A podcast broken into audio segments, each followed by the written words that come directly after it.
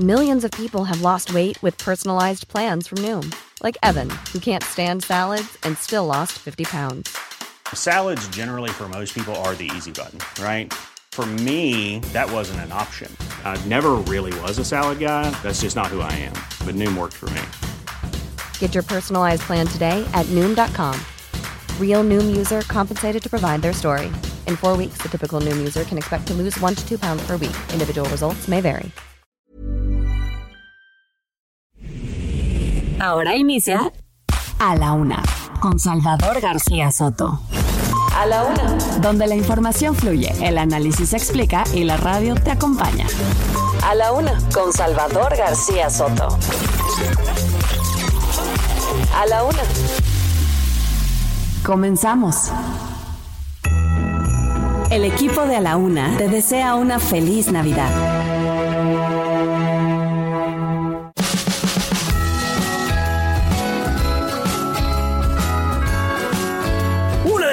Con un minuto, una de la tarde con un minuto. Bienvenidas, bienvenidos a la una con Salvador García Soto en el Heraldo Radio. A nombre del titular de este espacio, el periodista Salvador García Soto y de todo este gran equipo que hace posible día a día este servicio informativo, yo soy José Luis Sánchez Macías y le vamos a informar en esta tarde de lunes 25 de diciembre. Feliz Navidad a todas y a todos nuestros radioescuchas que nos escuchan y que a diario están pendientes de nuestro sistema informativo, de los servicios que aquí le presentamos y además de la información que día a día todo este equipo comandado por Salvador García Soto le presentamos para mantenerlo informado y también para que tome sus decisiones a partir de la información que aquí le presentamos. Espero que haya pasado una gran noche la de ayer, una noche buena, una noche en la que las familias se reunieron al unísono del amor, del cariño que se tienen y también convocados por estas fechas, estas fechas de la Navidad. Le mando un abrazo, un caluroso abrazo porque está haciendo frío, no nos ha soltado el frío desde que empezó diciembre y ahorita que ya estamos en invierno, pues peor. Le mando un gran abrazo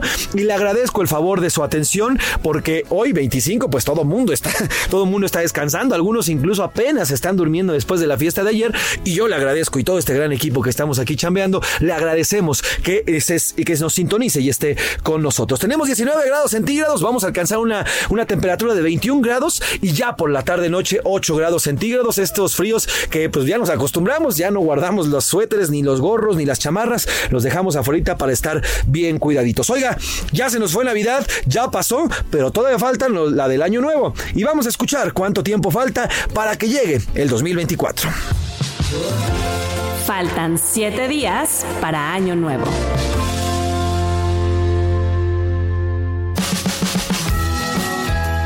La música, la música para este lunes. Vamos a arrancar. Oiga, se la vamos a dedicar a todas, a todos y a todos aquellos que están cruditos. Quienes se levantaron, se están levantando en estos momentos con la sed, el dolor de cabeza, luego de haberle entrado bonito y rico ayer a los vinitos. Bueno, pues se lo dedicamos a todos y a todas quienes estén cruditos el día de hoy. Es momento de levantarse. Y Rubén Esponda nos ha hecho una gran selección, nuestro productor, para dedicársela a los crudos, a las crudas y a los crudes que estén en estos momentos disfrutándose del recalentamiento porque seguramente en las familias, en las casas, están comiendo este riquísimo, delicioso recalentado, acompañado por una chelita o, ¿por qué no?, también por algo más fuerte para bajarle. Pero recuerde, todo con medida. Hay que cuidarnos, hay que estar tranquilos y el alcohol es dañino cuando es en exceso, como muchas cosas. Así que la música se la vamos a dedicar a las y los crudos en esta tarde, esta tarde de lunes. Dicho lo anterior, oigan, antes de empezar, quiero presentar, están aquí conmigo en la mesa en este lunes, que me los traje a fuerza. No, jefe, no venga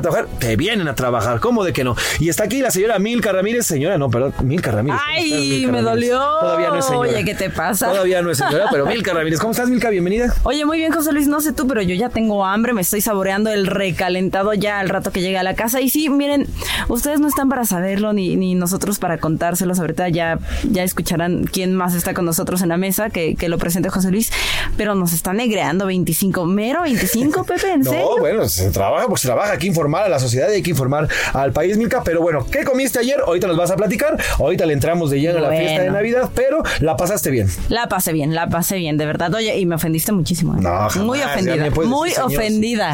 Jamás, un decir señora jamás es ofensa. Pero también está aquí el señor Iván Márquez. ¿Cómo estás, querido Ivancito? José Luis Milka, buenas tardes. Ya me balconeó Milka, por allá ya me andaba presentando. Pero muy, muy bien. La verdad es que 25, frío, pero calientito en hogar. Eso. No, más lo, lo dejaría así. Eso, Ah. como debe de ser, mi querido Iván. Y qué bueno que estamos aquí. También Rubén Esponde está con la producción, como siempre. Y también por ahí está Luis en los controles. Oigan, feliz, vamos. ¿Qué les parece si vamos de lleno y vamos diciendo uno por uno los temas que vamos a tratar en esta tarde de lunes y se los vamos presentando? Así que vamos a escuchar lo que tenemos para esta tarde de lunes, tarde de Navidad. A la una. Con Salvador García Soto. Bueno, José Luis, pues tenemos bastantes temas. El principal, pues feliz Navidad, ¿no? Haremos un recorrido por el país para conocer de primera mano cómo celebraron la Navidad en diversos estados de la República. E internacional, en el mundo también hubo celebraciones. Le contaremos cómo se vivió la Navidad en algunos países. Y miren, la Navidad no fue felicidad en todo el mundo. Hay lugares que están bajo fuego. Iremos además a la franja de Gaza y a Ucrania, que pasaron la Nochebuena entre balas y guerra. La guerra continúa a pesar de las celebraciones. Y un lujo, hablaremos de los juguetes, cuáles fueron los más pedidos, cuánto aumentaron en precio, ayudaremos a los Reyes Magos en este tema. Y carísimo de París, revisaremos costos y cuánto gastó en promedio el mexicano para esta Navidad. Nomás no se depriman, por favor. Oigan, y cruda realidad, les vamos a hablar de los crudos, por qué se provoca, cómo curarla y vamos a hablar con expertos también porque es peligroso. Acuérdense, el exceso siempre es peligroso y sobre todo en alcohol. Y los curuleros de San Lázaro nos cantarán sobre la fiesta navideña, entre crudas y borracheras. Y bueno, también hablaremos de la triste Navidad que sufren y vivieron los familiares de las personas desaparecidas. Este año no solo las persiguieron, no, no, no les ayudaron a encontrar a su familia, sino que también redujeron hasta el número de desaparecidos de un plumazo. Así es triste realidad también la que se vive en nuestro país. Oigan, los deportes, Oscar Mota Aldrete nos va a contar de las celebraciones navideñas deportivas y de los partidos de fútbol americano que se vienen rumbo al Super Bowl que se va a celebrar el próximo año, este que ya está a punto de iniciar en Las Vegas, Nevada, por primera vez en la ciudad del juego y del pecado. Y también tendremos el entretenimiento con Anaya Arriaga, quien nos contará cómo celebraron la Navidad los diferentes famosos. Así está el panorama, tenemos un programa bastante variadito, bastante movidito. ¿Y qué le parece si le entramos de lleno a la información para contarle qué es lo que ha ocurrido en este país y en el mundo aquí en A la Una? Estas son Las de cajón. en A la una. Arrancamos con la información. Oigan, feliz Navidad, feliz Navidad Iván Márquez, feliz Navidad Milka Ramírez. A ver, Milka, cuéntanos cómo la pasaste, qué tanto comiste, porque, a ver, tú eres nuestra catadora oficial, nuestra, digamos que nuestra experta en comida y siempre, siempre, la verdad es que la- ella, ella es de buen diente y eso está bien. Sí, la Nos verdad, encanta sí. además. ¿Qué comiste, Milka? Porque además tú siempre nos das los detalles de la comida. Cuéntanos qué comiste y cómo la pasaste. La verdad es que tienes toda la razón, José Luis. No, no puedo negar la cruz de mi parroquia, no puedo decir que no. Este, pues mira, cenamos pavito, eh, pavito en adobo, cenamos también pierna, hubo ensalada de manzana, Uf, que es como súper típica de, de- de la temporada. Me eché una papa horneada que creo que también la voy a hacer para Año Nuevo, ya les estaré contando si sí o no. Eh, cenamos algunos juguitos de manzana y bueno, hice un ponchecito ahí que la verdad tengo que decir que yo nunca lo había hecho. ¿Ah, sí? Nunca, nunca siempre lo hacía mi, mi mami. Pero lo hice esta vez y creo que me quedó bastante bien, aunque me dijeron por ahí que se pasó un poquito de piloncillo, entonces tuve que eh, echarle un poquito más de agua, pero estaba muy bueno, la El verdad. ponche tradicional, tradicional. Tradicional, tradicional, la caña, el tejocote, la manzana, la guayaba, la canela, ya saben todo lo que lleva y híjole, con el frío que hace y que hizo eh, ayer, la verdad es que cayó como de perlas. Oye, cohetes, nada de, de No, no, no, no, no, no, no, no, no, no, no, soy buenísimo. totalmente, totalmente anti fuegos artificiales, o sea, no. Y en familia y todos bien. Todos en familia, Qué sí, bueno. con mis tías y demás. Entonces, la verdad es que muy bonito y agradeciendo que podemos estar juntos. Sin duda, pues feliz Navidad, mi querida Milka. Feliz y estamos Navidad. aquí celebrando. Iván Márquez, tú no eres de la Ciudad de México, tú seguramente celebras diferente. No sé cómo celebran ahí en Lagos, en Jalisco. Cuéntanos cómo celebraron la Navidad tu familia y tú, mi querido Iván. Pues es relativamente diferente, José Luis. Primero déjame agradecerle a Milka Ramírez porque me llevó un ponchecito. La verdad es que yo Sí, no, sí, yo no probamos. cocino o no hago este un ponchecito. La verdad no me atrevo por la cantidad y, y porque vivo solo, digamos. Pero la verdad es que está muy bueno y si le pones un poquito de una bebida, ¿Un piquetín? un piquetín, sabe Eh. mejor. Mira, estamos, estamos bien, no estamos crudos ni nada, pero sí se vale por ahí un traguito. En Jalisco, fíjate que es muy similar a la Ciudad de México, solamente igual y varía pues el sazón de cada familia que tiene. O sea, al final de cuentas, mi familia, por ejemplo, en Navidad, lo que hace es, por ejemplo, eh, una carne, ¿no? O sea, algo, un adobo, un, este, algo como eh, horneado, este, su respectivo a manzanita, o sea, de picada, con una ensalada de frutas, más allá de la ensalada de manzana que todos hacen, pero es diferente. Este, ya, pues cada familia lleva como, como su postre, ¿no? O sea, por ejemplo, un flan, este, fresas con crema, yo qué sé, y así se reúne como cada uno como una variedad diferente de guiso, por así decirlo, también. Este, tamales también, tamales también es como algo típico, que por ejemplo ahí se junta la familia, ¿no? Que mi mamá con mi abuelita y luego que la otra tía llega, se ponen a cocinar entre todos, ¿no? También, también nosotros ahí les ponemos una manita. Este, y yo, por ejemplo, pues esta noche, pues me la pasé con una persona, pues hay una amiguita, eso. Este, en casa, no hubo frío, eso sí les puedo asegurar, este, y una tabla de carne, ¿no? Este, quesito, algo relajado, porque la verdad es que todo diciembre me la paso comiendo, entonces, por si estoy como estoy, este, ¿para qué empacarle más comida al... Ahorita vamos a platicar justamente de eso, mi querido Iván, de los excesos, pero qué bueno, qué bueno que estuvieron en familia y qué bueno. Pues yo por acá, igual en familia, eh, mi familia es un poco dispersa porque andan regados casi en, el país y en el mundo. Entonces ahorita estuvimos juntos los cinco, junto con mi sobrino que ahí anda, el buen Max, y bueno, pues eso es lo importante, estar todos en familia y pues mi mamá nos deleitó, la verdad es que como yo vivo solo, ya muy pocas veces logro deleitarme con la comida de mi mamá y siempre, porque decía por ejemplo mi familia, oye, hay que comprar, rentar, a dije, híjole, yo prefiero la sazón de mi mamá porque la, verdad es que la cena que hace mi mamá es espectacular e increíble. Y bueno, pues la pasamos ahí en familia todos a gusto. Llegó Santa Claus para el pequeño Max y ahí estuvimos bien, bien a gusto. Entonces, en familia estuvimos todos y espero que usted también haya pasado en familia estas, eh, esta fiesta de Navidad y que estén juntos. Eso es en realidad lo importante. No importa si usted se comió el gran pavo, la gran cena de miles de millones de pesos o se echó un sándwich. Al final lo importante es estar juntos, abrazar a los que uno quiere, estar con los que uno quiere y compartir con los que uno quiere. Vamos a revisar algunos estados de la República Mexicana, cómo fueron celebrando poco a poco esta Nochebuena, esta Navidad. ¿Y qué te parece, mi Ivancito, si arrancamos con quién? En Zacatecas, José Luis, porque pues así como los otros estados, también Zacatecas se pintó de blanco para primero los adornos y sobre todo cada familia en cada, en cada lugar estuvieron cenando súper rico. Por eso, ¿qué te parece si vamos con Stephanie Villegas, quien nos platica? Adelante. Buenas tardes. Te cuento que aquí en Zacatecas el espíritu navideño se inunda por las calles de cantera con la iluminación y los adornos navideños. Y estos los podemos ver cuando vamos de camino a la misa de Nochebuena a la Catedral Basílica de Zacatecas, oficiada por el señor obispo Sigifredo Noriega Barceló. Para después ir a disfrutar con la familia un delicioso atole o un ponchecito con o sin piquete de un delicioso mezcal zacatecano, mientras se convive para quitarse el frío intenso que este año pues ya regresó a Zacatecas. Y con ello después pasar a la mesa a disfrutar una deliciosa cena con platillos como el pavo relleno, el bacalao, romeritos, lomo, tamales y pues, ¿por qué no? Disfrutar de un delicioso postre. Para esperar a darnos el abrazo de feliz Navidad a la medianoche. Y así es como concluye esta tradicional noche navideña aquí en la ciudad de Zacatecas.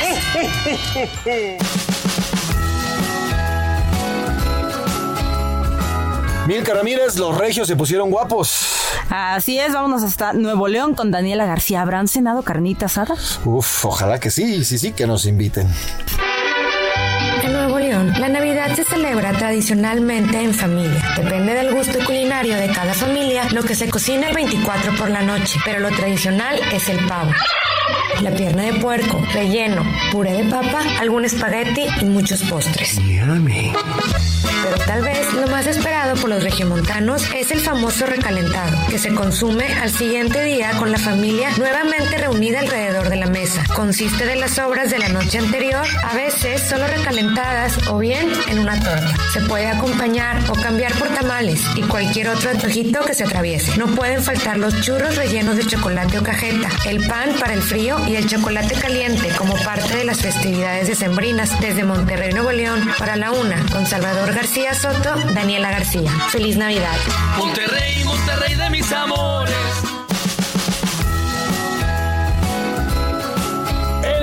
En el puerto, en el hermoso estado de Veracruz, Juan David Castilla, que nos cuenta cómo celebraron en el puerto y también en Jalapa, la capital. Juan David, cuéntanos. Voy a cantar este son porque quiero celebrar en el estado de Veracruz, la llegada de la Navidad se da con la tradicional rama, misma que consiste en cortar la extremidad de un árbol, adornarla con cadenas de papel, globos, escarcha, esferas u otros objetos, para ir de casa en casa después de las 6 de la tarde entonando unos versos que hablan brevemente del nacimiento del niño Jesús. Navidad en Veracruz, qué lindo acontecimiento. Pese a la pandemia de COVID-19, niños y jóvenes salen a las calles del 16 al 24 de diciembre con instrumentos tradicionales de la región, como el arpa, la jarana, la guitarra, para visitar los domicilios en busca de su aguinaldo. En esos nueve días se realizan posadas en iglesias con la aplicación de medidas sanitarias para evitar contagios, donde las familias cantan para pedir posada y celebran que alguien les abrió las puertas de su casa para brindarles alojamiento. En esta ocasión, los pobladores podrán disfrutar de cuatro pistas de hielo en los municipios de Cosamaloapan, Coatepec, Coatzacoalcos y Papantla, que estarán en funcionamiento del 30 de noviembre al 9 de enero de manera gratuita.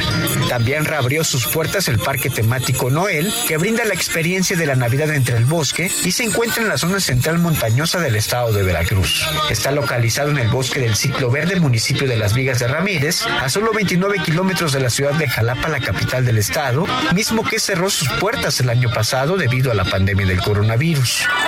Ofrece experiencias como la Casa de Santa, Fábrica de Santa, obras de teatro, recorridos nocturnos entre el bosque con luces y sonido, nevadas artificiales, así como la actividad Viaja con Santa, una aventura en realidad virtual. Además, la gente acude personalmente a cortar su árbol de Navidad para llevarlo a casa. La cena de Nochebuena y Navidad se acompaña con diversos platillos. En la región capital del estado destaca la pierna de cerdo mechada, el lomo enchilado, la pavita rellena, los chiles rellenos de picadillo preparados con carne de res o pollo. Mientras que en la zona costera también se acostumbran dichos platillos, además de los chiles en frío rellenos de atún o pollo, el filete de pescado relleno de mariscos, el bacalao preparado en una salsa de tomate acompañado de almendra, pasas, aceitunas, alcaparras y especias. Todo esto acompañado con rompope, sidra y el tradicional ponche de frutas elaborado con caña, naranja, manzana, piña, tejocote, canela, piloncillo y ciruela pasa. Deseo a todos una feliz Navidad y mando un gran abrazo a todo el equipo desde el estado de Veracruz.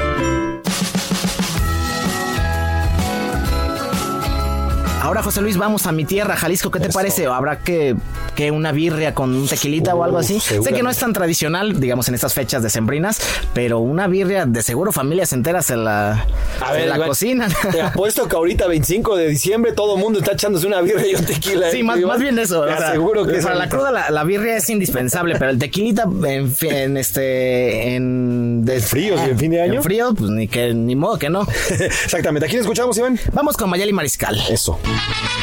Desde Guadalajara, la Navidad es una fecha importante para las familias tapatías y algunas incluso piden la última posada del año entonando las tradicionales estrofas del cántico con velitas en mano para posteriormente ingresar a la casa anfitriona y beber ponche. Antes de la cena, también se arrulla el niño Dios y se dan aguinaldos, que son bolsitas con dulces y a veces fruta, por parte de los padrinos, que usualmente suelen ser los menores de la casa. Los atuendos para lucir esa noche se eligen y confeccionan o compran con antelación. La venta en línea o por catálogo ha tenido importante relevancia entre emprendedoras y pequeños negocios, que también venden calzado de moda, algunos traídos del estado vecino de León, Guanajuato y otros de fabricación local. We'll be right back. También las luces de colores y proyectores que iluminan las fachadas en muchas viviendas se ven también inflables con santas y renos sonrientes tras las ventanas del árbol. Luce detrás de una cocina de tela traslúcida los adornos que aguardan en caja para recordar la esperanza de un mejor año y agradecer por los bienes recibidos en el que está por terminar. La mesa, ataviada con caminos y manteles, muestra la mejor vajilla y dispuestos para lucir en la cena. Usualmente, el menú de esta noche es pavo, aunque en las más tradicionales también se ofrece pozole y hasta tamales. No se debe y cada año se pide no encender fogatas en la vía pública, las llantas o desechos de muebles viejos sirven las veces de combustible en algunas colonias, a veces en las de la periferia con calles de tierra se hace caso omiso al llamado de la autoridad. Así, las luces de bengala que también están prohibidas por las autoridades se ven en las calles que juguetean los menores. Las expectativas de nuevos juguetes y ropa menos deseada pero siempre obsequiada hace que este año tan deseoso por todos para que que concluya en la Nochebuena previo a Navidad, la esperanza de los tapatíos por una vacuna y la normalidad conocida sea el motivo de la celebración para los que aún pueden verse reunidos, con cubrebocas y gel alrededor de una mesa, en donde lamentablemente en algunas familias quedarán sillas vacías y recuerdos por la ausencia física de alguna persona. Desde Guadalajara para la una con Salvador García Soto, Mayeli Mariscal, feliz Navidad.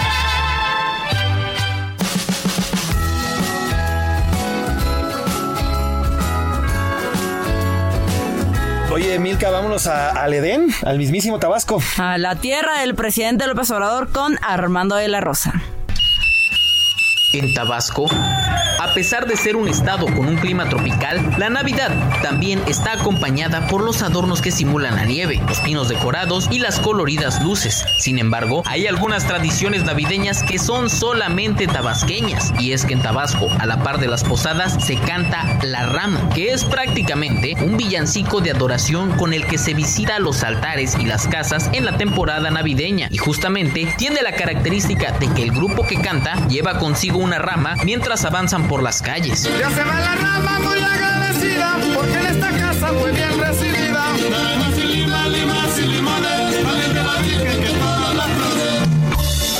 Además, justamente antes de la cena de Navidad, la ciudadanía en Tabasco cumple con la antigua costumbre de arrullar la imagen de los niños Jesús, asemejando que acaban de nacer y le hacen todo tipo de peticiones de salud, fortuna, tranquilidad, entre otras, justamente antes de la cena. Al intenso calor, en todo Tabasco es común ver los arbolitos de Navidad y adornos que asemejan la nieve de fin de año en lugares tan distantes como en las comunidades enclavadas en los pantanos de Centla e incluso en las playas del estado. Informó desde Tabasco Armando de la Rosa.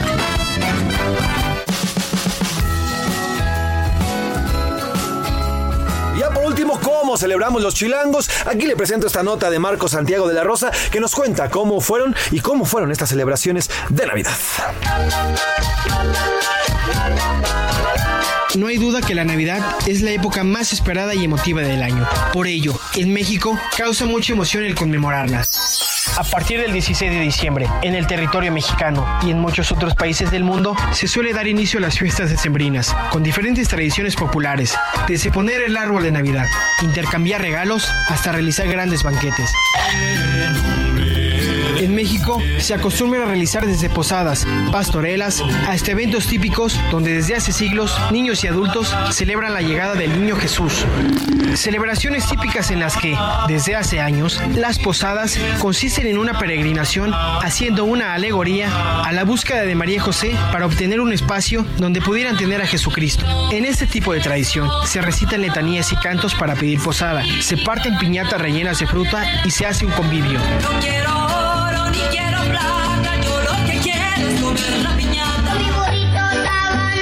De origen religioso y de carácter popular, las pastorelas son una tradición decembrina que narra las peripecias de un grupo de pastores rumbo a Belén para adorar al niño Jesús el día de la Navidad. Pese a la diversidad de elementos que caracterizan las pastorelas, siempre se puede encontrar uno en particular, la presencia de un ángel y un diablo, y la lucha entre ellos. Estos encarnan dos valores fundamentales del ser humano, el bien y el mal. Además del árbol y los adornos de Navidad, las familias se acostumbran a colocar en sus hogares un nacimiento, que representa la escena de la llegada del niño Jesús. En él se puede apreciar a la Virgen María y a José, además de los tres reyes magos y algunos pastores y animales del campo. Independientemente de la forma en que celebra la Navidad y los festejos decembrinos, le deseamos unas felices fiestas junto a sus seres queridos. Para la una, con Salvador García Soto, Marco Santiago de la Rosa.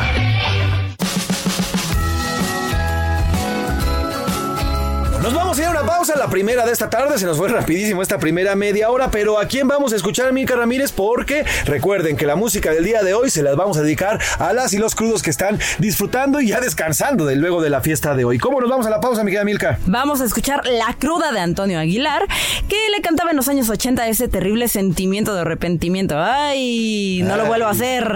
Ay, muchachos. Pues vamos a escuchar. Vamos a escucharlo y regresamos aquí después eh, de esta canción. Regresamos aquí en A la Una. ¡Ay, mis amigos! ¡Ahí les voy! ¡Sufro, sufro con la cruz! ¡Ah! ¡Ah! ¡Ah! Hoy les voy a escribí antes de poder morir a los que quieran oír. ¡Qué espantosa es una cruda! Se te arruga el corazón, la cabeza te revienta, das aliento de dragón, se te quema la garganta y por si eso fuera poco, se tu vieja y te regaña. Ahora viejo barrigón, ya perdiste la vergüenza, ahora quieres de pilón que te cure yo la panza, te urge ya tu menudito, si no estamos en bonanza. Todo te lo echas de alcohol, la quincena no me alcanza. Eso dice la vieja. Ay, Diosito, si borracho te ofendí. En la cruda me sales bebiendo. Mis hermanos, yo conozco todos los resumideros de México y México, de todas partes. Sigan mi consejo, ahí les voy. Fíjense bien, ahí les voy. No le cambies. Estás en A la Una con Salvador García Soto. Información útil y análisis puntual. En un momento regresamos.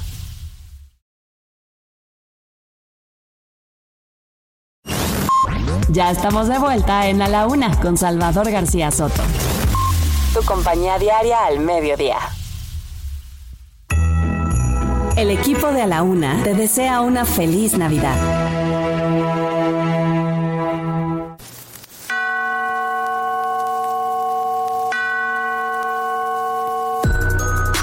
Muy buenas tardes tengan todas y todos ustedes. Es un gusto compartir en esta oportunidad el espacio con José Luis Sánchez, a quien saludo con mucho respeto. Mi gratitud para el titular del mismo Salvador García Soto, para el equipo de producción, para el Heraldo Radio y en especial para el auditorio que sigue este programa a todas y todos mis mejores deseos. Que estas fiestas navideñas estén llenas de felicidad para ustedes y sus seres queridos. En particular, mi deseo de que 2024 traiga para ustedes y los suyos salud, paz interior, logros y que todo eso contribuya para que a nuestro país le vaya bien para que pronto podamos tener un México nuevo. Felicidades de nuevo a todas y todos.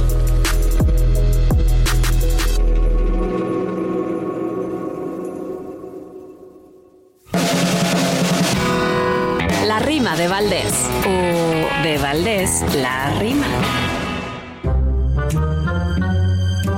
Qué Navidad más atroz, me perdí en la borrachera, ya no sabía ni quién era, ni si llegó Santa Claus. Lo peor, me quedé sin voz, pues por tanto villancico, no cantaba desde chico y en el árbol no hallé nada, y me puse una enojada que me hizo cerrar el pico. ¿Para qué me porté bien? Se me inflamaron los destos, hasta pagué mis impuestos y mis tarjetas al 100. Que los gobiernos no estén coludidos con Don Santa, porque espiarnos les encanta y hasta vieron mi cartita. Que me den, pero ahoritita, alguito para la garganta. Yo no sé si es epidemia, pero afónico he quedado. Muchos hemos enfermado, pero no por alcoholemia. Que no se vuelva pandemia por exceso de insolencia. La Navidad nos silencia. No me supo ni la cena, pues ya les hice mi escena. Anden, ténganme paciencia.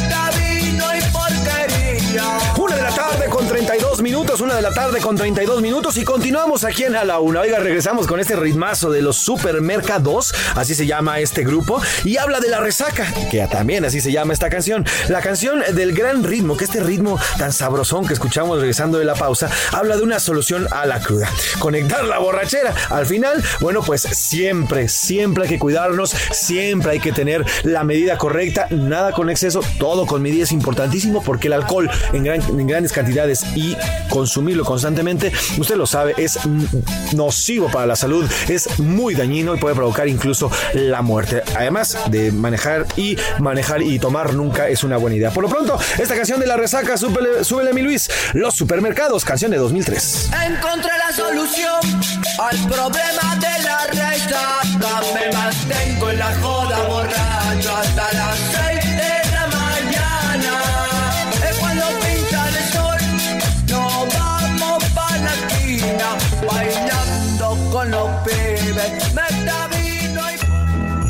El equipo de A la Una te desea una feliz Navidad.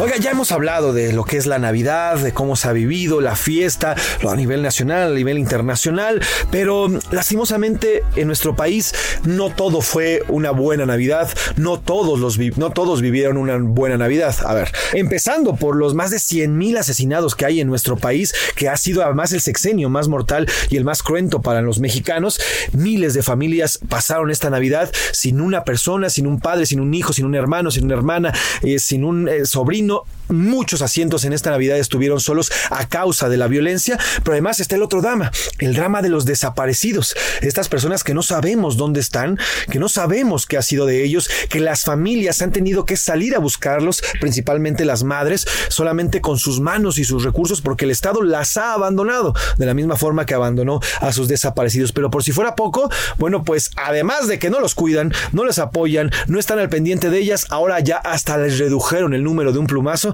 al pasarlos. Justamente aquí platicamos a inicios de diciembre de esta reducción que hace el gobierno federal de 110 mil a solo 12 mil desaparecidos. Milka, las, eh, la Navidad para las personas, las familias que tienen un familiar desaparecido no fue la mejor en este 2023. Pues una triste Navidad con un asiento vacío en la mesa o dos o tres porque hay familias que tienen más de una persona desaparecida y que siguen en esta búsqueda constante con lo último que se pierde, la fe. Sin duda. Iván Márquez, más de 100 mil desaparecidos que ahora solamente se cuentan en 12 mil. Y bueno, pues por lo pronto, hasta donde sabemos, son más de 60 mil familias que están sin un, sin un familiar. Y como bien lo decía eh, Milka, incluso hasta dos o más. As- así es, Pepe. La Navidad, pues la verdad no fue la mejor en este año y, por- y precisamente por eso nos cuenta Milka Ramírez.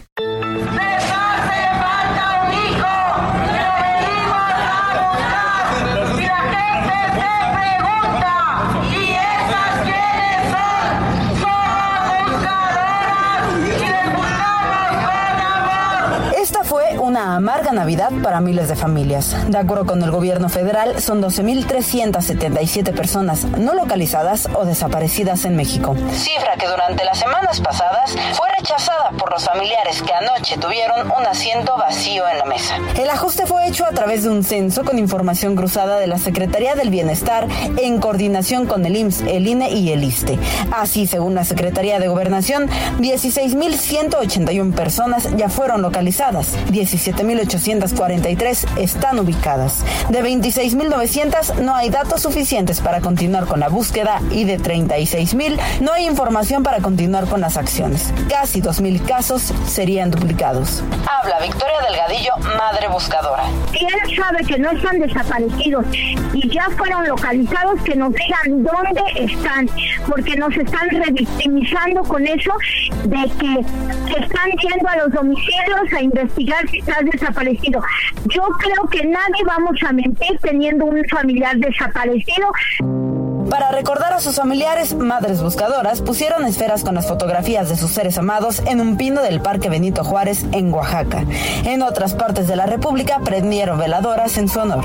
Y entre estos familiares de desaparecidos hay niños y niñas que también buscan a sus padres y madres. Por ello, algunos colectivos como Madres Buscadoras de Sonora les hicieron una fiesta para que pasaran una feliz Navidad. Habla Ceci Flores, Madre Buscadora de Sonora. Este estamos solicitando apoyo para los niños, eh, padrinos de piñata, pasteles, dulces, juguetes, lo que gusten aportar para hacer de esta Navidad un día feliz para ellos. Para A la Una con Salvador García Soto, Milka Ramírez.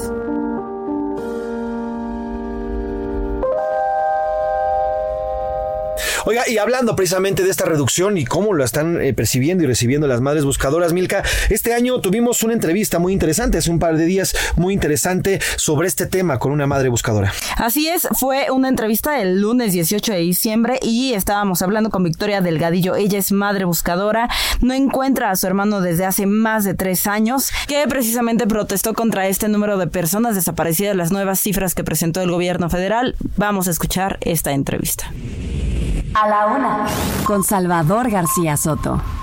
Al inicio de este espacio platicamos sobre las manifestaciones que ya comienzan a darse y que acudieron el día de hoy a Palacio Nacional. ¿Por qué? También se lo conté en este espacio a partir de la semana de la semana anterior, pues el gobierno federal hizo una reducción sustancial, sustancial en el número de desaparecidos, pasando de 110 a prácticamente 12 mil personas. Esto ha generado una protesta y, y pues totalmente legítima por parte de las madres buscadoras de los colectivos. Aquí le decía, son más de 15 colectivos los que firman una carta extrañados por esta reducción y además pidiéndole al gobierno federal que no desaparezca a los desaparecidos. Y para hablar de ello, le agradezco que nos tome la llamada en este estudio y, gracias por, por, su tiempo a Victoria Delgadillo. Ella es madre buscadora. Eh, ella eh, está, es de estas madres que les, estoy, les he estado contando a lo largo del día de hoy sobre el tema, el tema de eh, buscar a sus familiares. Ella está aquí en Secretaría de Gobernación, formó parte de las manifestaciones y le agradezco el favor de su atención. ¿Cómo está Victoria? Buenas tardes. Hola, buenas tardes. Muy bien, aquí estamos en la Ciudad de México y precisamente estuvimos en, en Palacio de Gobierno porque queríamos la réplica del, del, del presidente, donde él dice y reduce la cantidad de desaparecidos a 12.766 desaparecidos y eso es una gran mentira porque hemos checado a muchos desaparecidos, eh, familiares de nosotros, y no aparecen en la base de datos como desaparecidos. Entonces están haciendo una reducción para decir que son menos desaparecidos, cuando esto es una gran mentira, cuando hay 57 mil eh, restos humanos sin identificar de personas, ¿sí? Entonces, ¿cómo es posible que él esté dando una cifra que no es la verídica? Sin duda. Victoria, ¿qué le dijeron en, en el Secretaría de Gobernación? ¿Alguien los recibió? ¿Alguien las atendió? Sí, mira, ahorita en eso estamos, sí querían recibirnos, pero decirnos que no querían que estuviera la secretaria de la secretaria de gobierno ni la comisionada de la CEAP, sí. Entonces nosotros estamos pidiendo que estén ellas y ahorita precisamente en eso estamos que vamos a venimos a, a, a tapar algunas calles aquí en insurgentes y las avenidas y ahorita nos están diciendo que al parecer sí sí nos van a este a recibir que ahorita están viendo la manera de recibirnos en el auditorio porque somos muchísimos padres y entonces que nos van a recibir, ¿no? Entonces, este, en eso estamos este, pues esperando, yo creo que irnos para allá para poder ser recibida. Sin duda. Victoria, eh, le quiero preguntar, para usted, ¿qué le dice que el gobierno federal haya reducido así el número de desaparecidos? Pues porque el, ahora sí que López Obrador con eso de que ahora puso a investigar a estas personas de, de este del mm, puso al, a los de la Guardia Nacional haciendo investigaciones supuestamente en las casas de los familiares para ver si están desaparecidos y él dice que hay muchos que no están desaparecidos. Eso es una gran mentira. Si él sabe que no están desaparecidos y ya fueron localizados, que nos digan dónde están, porque nos están revictimizando con eso de que que están yendo a los domicilios a investigar si estás desaparecido. Yo creo que nadie vamos a mentir teniendo un familiar desaparecido. Sin duda. Y si ya lo, ya lo localizamos, no vamos a seguir diciendo que lo tenemos desaparecido. Si lo que queremos es encontrarlo, con vida o sin vida, pero que nos sean devueltos nuestros familiares. Victoria, ¿le parece si mañana le echamos una llamada para ver qué resultó de la reunión que tienen hoy en Secretaría de Gobernación y platicamos? Ok, claro que sí. Mañana, mañana, mañana le marcamos y platicamos qué resultó en esta reunión. Le agradezco su tiempo, sé que tiene prisa para la reunión, pero mañana platicamos con más, con más altura. ¿Le parece? Muchísimas gracias. Victoria, Victoria, Delgadillo, madre buscadora, como todas las madres, ¿eh? Al final están en contra de esta reducción. Vámonos a otros temas. A la una, con Salvador García Soto. Pues así está el drama de los eh, desaparecidos en nuestro país. Más de 110 mil había hasta hace unos meses, hasta hace un par de meses. Hoy tenemos nada más 12 mil. Luego de que, bueno, pues hubiera un recambio en la dirección, Carla Quintana dejara eh, esta Comisión Nacional de Búsquedas y hubiera a alguien, sumaran a alguien que es muy pues, muy directa, muy, eh, muy allegada al presidente López Obrador y a la 4T y en ipso facto vino también esta reducción que la presentó, por cierto, en diciembre la secretaria de Gobernación Luisa María Alcalde y que por cierto también desató varias protestas, Milka, por parte de las madres, una de ellas Victoria ya nos platicaba, pero madres acudieron a la Secretaría de Gobernación para exigir, porque además no les preguntaron a ellos, nunca les dijeron a ellas, oigan, ¿qué onda con sus desaparecidos? Nada, ellos tomaron, el gobierno tomó la decisión desde sus oficinas, haciéndolas de sus oficinas. Sí, que era parte de lo que nos decía, como ya mencionabas, porque este censo preguntan, pues a quién le, a, quién le, le, preguntaron, cuándo fueron a tocar nuestras puertas. Mira, se supone que está hecho, eh, José Luis, con datos de la Secretaría de Bienestar, del IMSS, del INE, del ISTE.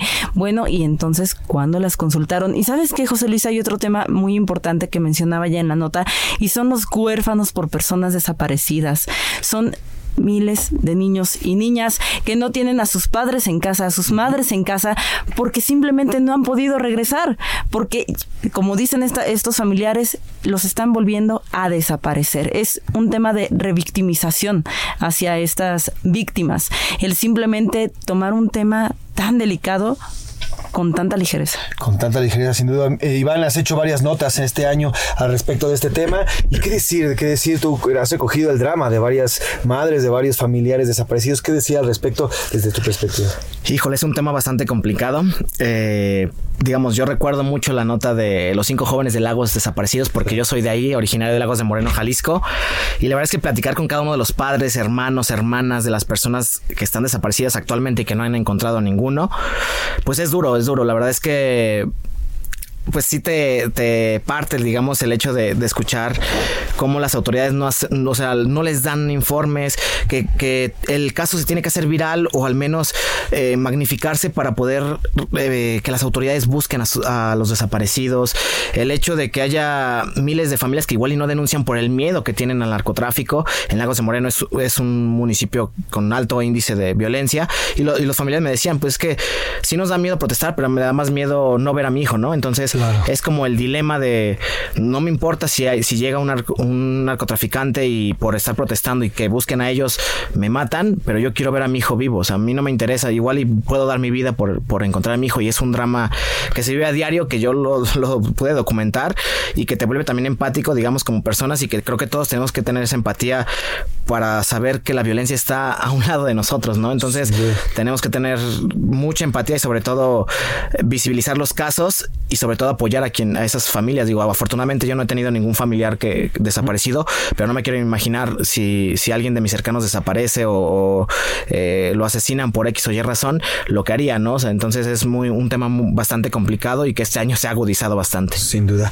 Pues eh, mandamos un abrazo a las madres, a los padres, a todos los familiares buscadores. Les mandamos un abrazo y desde el periodismo seguiremos haciéndolos y apoyándole en la medida de lo posible.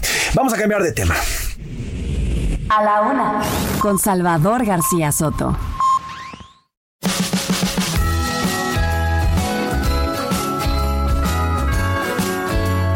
Y ya platicamos de la cena de Navidad, le entraron fuerte, bonito y rico, pero todo cuesta. En esta vida todo cuesta. Y la cena de Navidad, Milka Ramírez, está bastante carita en comparación al 2022. José Luis, 50% en promedio. 50% más caro. 50% más caro, exactamente. O sea, imagínate que los romeritos, el bacalao, el pavo, o sea, todo subió tanto de precio que incluso hay personas que tuvieron que sustituir algunos ingredientes para poder hacer su cena este año. Y bueno, si salieron a restaurantes, la historia es exactamente la misma, ¿eh? No cambia mucho. Sí, claro, sí, es carísimo, carísimo. Yo vi, llegué a ver menús de hasta 3 mil pesos por persona. Sí, no, no, no, totalmente. Y, mira, checa, nada más para que te des una idea, la cena en casa tuvo, o sea, tuvo un costo promedio superior a los 10 mil pesos. Uf, ¿10 mil pesos? Y una cena baratita, vámonos baratito, porque tú ya te fuiste a 3 mil pesos, pero una cena como de 1200, 1300 pesos por persona en un restaurante. Por persona. Por persona. Carísimo. Bueno, pues nos hiciste una nota, Iván, nos hizo una nota Milka Ramírez y eh, nos habla de las cenas, ah, porque además 50% no solamente en las, eh, digamos, en lo básico, que es el, el, pavo, ya saben, lo clásico. Prácticamente todo subió, Iván. Sí, en todas partes. Como dice Milka Ramírez, en los restaurantes yo también estaba planeando hacer una, una cena, digamos, con, con esta persona que les comento, pero la verdad es que un restaurante, a diferencia de hacerlo nosotros, si de por sí sale caro, en un restaurante lo doble, ¿no? Obviamente es garantía, pero la verdad es que híjole, no. Eh, me duele un poquito el codo y mejor, como tú dices, o sea, comer algo sencillo y demás, lo importante es la compañía y la familia. Porque además no solamente son los insumos, luego súmale la luz, el gas, el agua, todo lo que utilizas para preparar esa cena, porque no nada más son los insumos, ¿no? Sí, que de hecho Milka Ramírez ya me está cobrando este el gas por lo mismo del ponchecito, pero... y la fruta, y la fruta, porque no se la come y el exceso de piloncillo que le puse, pero bueno. mejor vamos a escuchar a Milka Ramírez. Eso.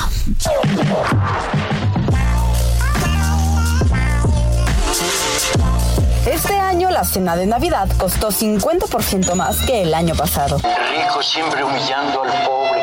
La inflación acumulada durante el año incrementó el costo de los productos tradicionales.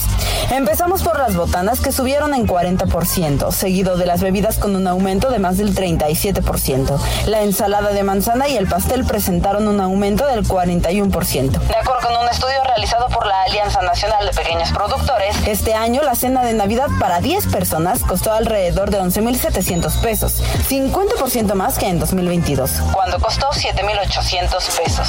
Hola, buen día. Pues en general hubo un incremento en todos los productos para elaborar esta cena navideña. Y bueno, esto ocasionó que comprara y añadiera menor cantidad de productos. Es que tú no sabes de la resaca que nos dejó el Fobapro, ¿eh? Y del paquete fiscal con el que nos van a incrementar los impuestos aunado a un porcentaje de incremento ridículo al salario mínimo y uno de los más altos índices de desempleo. En un restaurante familiar, el promedio para la cena por persona fue de 1.100 pesos. Para una familia de 5 integrantes, el costo promedio sería de 5.500 pesos. Esto representa un aumento del 37.5% con respecto al año pasado. En un restaurante de especialidad, el precio por persona se elevó a 1.500. En restaurantes gourmet, los costos alcanzaron los 2.000 pesos. La variación promedio fue de 40%. Bueno, hay que ver lo positivo de esto, ¿no? Esta es la Navidad más triste que he pasado. Para A la Una con Salvador García Soto, Milka Ramírez.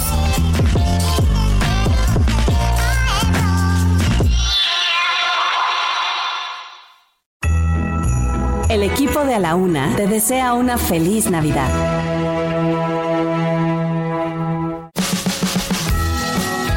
Oiga, en el espectáculo, cultura y entretenimiento también hay información, Milka. Vamos a ver qué nos tiene Anaí Arriaga. El entretenimiento con Anaí Arriaga.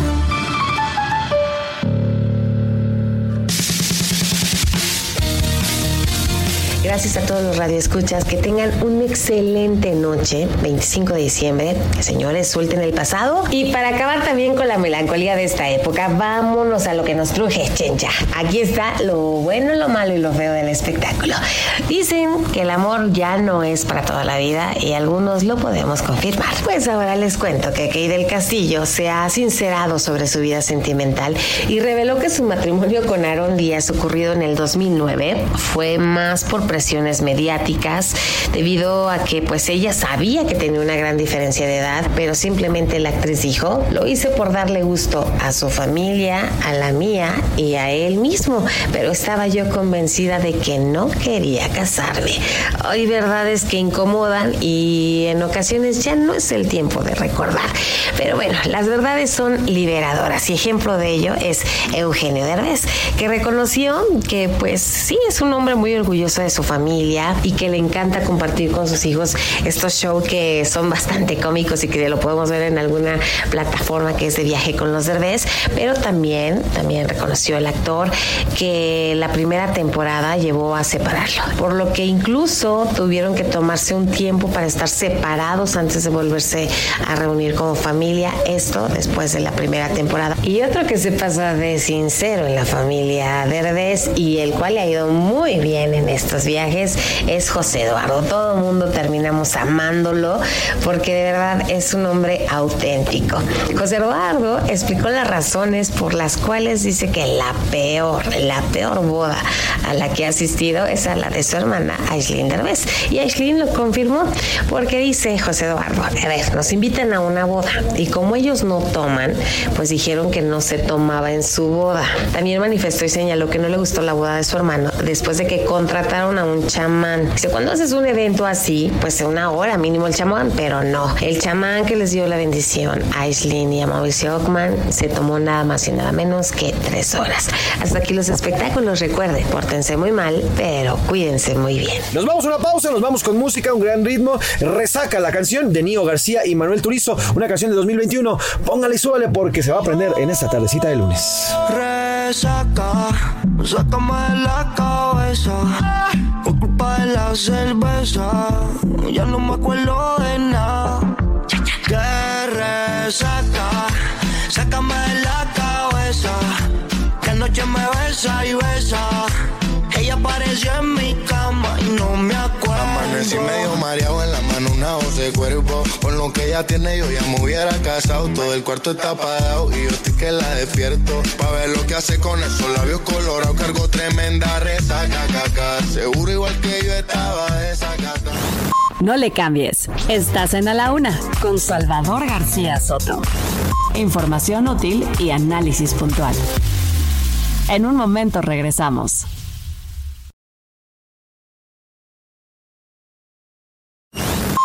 Ya estamos de vuelta en A la Una con Salvador García Soto.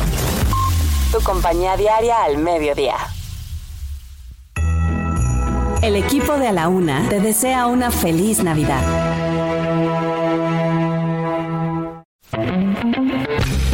Si la buena suerte quieres tener, este ritual debes hacer. Para muchos la limpieza es sumamente importante, pero un día como hoy, 25 de diciembre, te recomendamos lo siguiente. Bañarte con sal marina, desde el cuello hacia abajo o con cristales o cuarzos. Con esto vas a dejar todo lo negativo del 2023 en el pasado.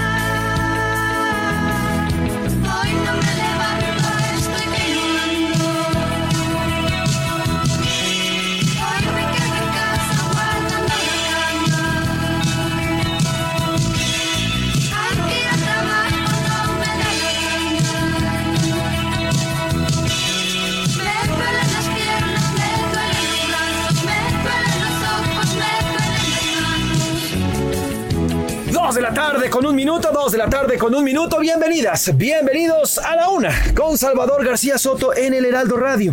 A nombre del titular de este espacio, el periodista Salvador García Soto y de todo este gran equipo que hace posible día a día este servicio informativo, yo les saludo con muchísimo gusto. Yo soy José Luis Sánchez Macías y le vamos a informar en esta segunda hora del lunes 25 de diciembre, celebrando la Navidad, pasando ya la Nochebuena y disfrutando de este gran día. Un día bastante tranquilo aquí en la Ciudad de México.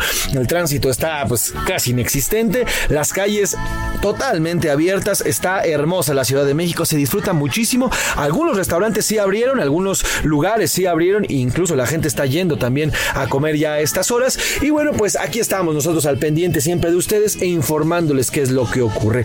Me acompañan en esta tarde de lunes mis queridos compañeros, amigos también y forman parte de este equipo. Iván Márquez, ¿cómo estás, Ivancito? José Luis, pues tenemos bastantes temas, nos faltan por ahí algunos pendientes por tocar y sobre todo contar nuestra experiencia. Así es, exactamente. Y Milka Ramírez también está aquí en la mesa de A la Una. Milka, cuéntanos, ¿cómo estás? Sí, Pepe, pero yo sigo aquí más a fuerzas que a voluntad, ¿eh? La Ah, verdad caray. es, yo ya tengo sueño, ya me quiero ir a mi casa, quiero...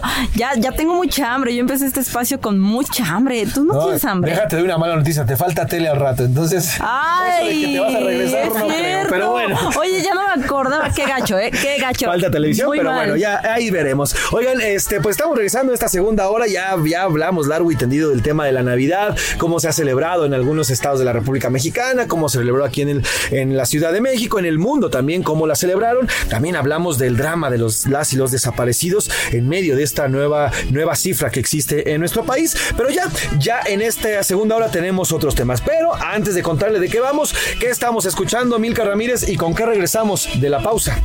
Estamos escuchando Hoy no me puedo levantar de Mecano, una canción de 1982, clásica de este grupo español. Fue su primer sencillo publicado y con el paso de los años, claro que se ha colocado como uno de los favoritos de los fans. Y un clásico también de Milka Ramírez que en las mañanas le escribe, le digo, oye Milka, hay que hacer esta nota y me dice, hoy no me puedo levantar. Hoy no Luis". puedo, Pepe. Así me las aplica siempre Milka Ramírez. Trépale, mi Luis, Mecano, hoy no me puedo levantar una canción de 1982.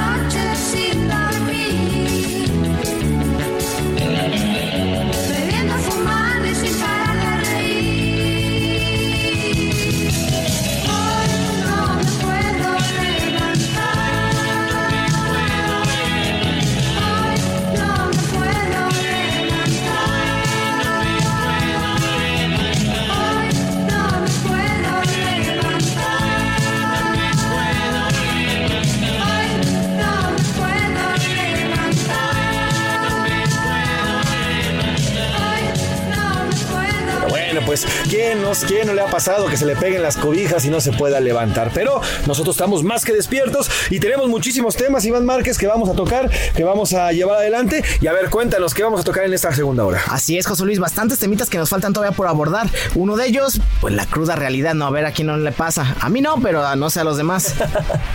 Nos vas a contar qué provoca y cómo curarla, ¿de qué, Ivancito? Así es. También tendremos un lujo, hablaremos de los juguetes, cuáles fueron los más pedidos y cuáles fueron los más caros. Milka, y tendremos música como todos los lunes. Así es, los curuleros de San Lázaro hablan de la post fiesta navideña entre crudas y borracheras. Y en los deportes, Oscar Mota Aldrete nos va a contar de las celebraciones navideñas deportivas y de los partidos de Super Bowl americano que se vienen rumbo a, ya al Gran Tazón en el 2024. Oye, Iván, y también Navidad entre guerras. Así es, Josué, les vamos a contar un poco de cómo se vivió la Navidad en los diferentes países donde hay guerra. Lamentablemente Medio Oriente y un poco de Europa, pues hay países donde hay enfrentamientos todavía en pleno 2023. Y que hemos conocido a través de tus partes de guerra, Iván, a lo largo de este año, nos has ido informando de cómo va evolucionando estas dos guerras que se mantienen, ¿eh? Y se van a mantener al parecer para largo tiempo. En Ucrania con la invasión de Rusia y en la franja de Gaza, que está pues ya prácticamente cumpliendo seis meses este conflicto. Vamos a hablar también de él. Y tendremos cosas amables, Milka. Así es, José Luis. En el entretenimiento, Ana y Arriaga nos va a contar cómo celebraron la Navidad diversos famosos en el mundo. Como ve, tenemos un programa bastante nutrido con mucha información que le podemos brindar. Quédese, quédese, le vamos a informar y también le vamos a entretener. Sigue la música de los crudos. Rubén Esponda nos ha hecho una gran selección, bastante movidita. Y por lo pronto, si usted nos lo permite, vámonos directo a la información. A la una, con Salvador García Soto.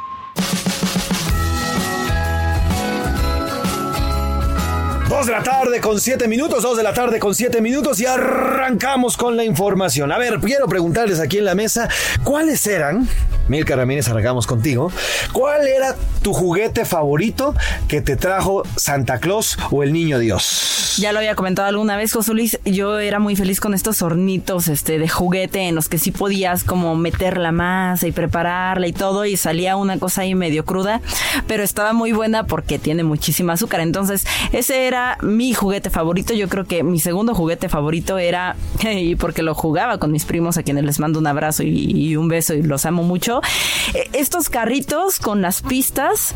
Los Hot Wheels. Los Hot Wheels. Bueno, Hot Wheels y de muchas otras marcas porque también nos lleva, no, no era la marca, sino era como la, la pista y el estar jugando. Habían unos que les, lo- los hacías como para atrás De y fricción, sí, sí, exacto, claro. de fricción.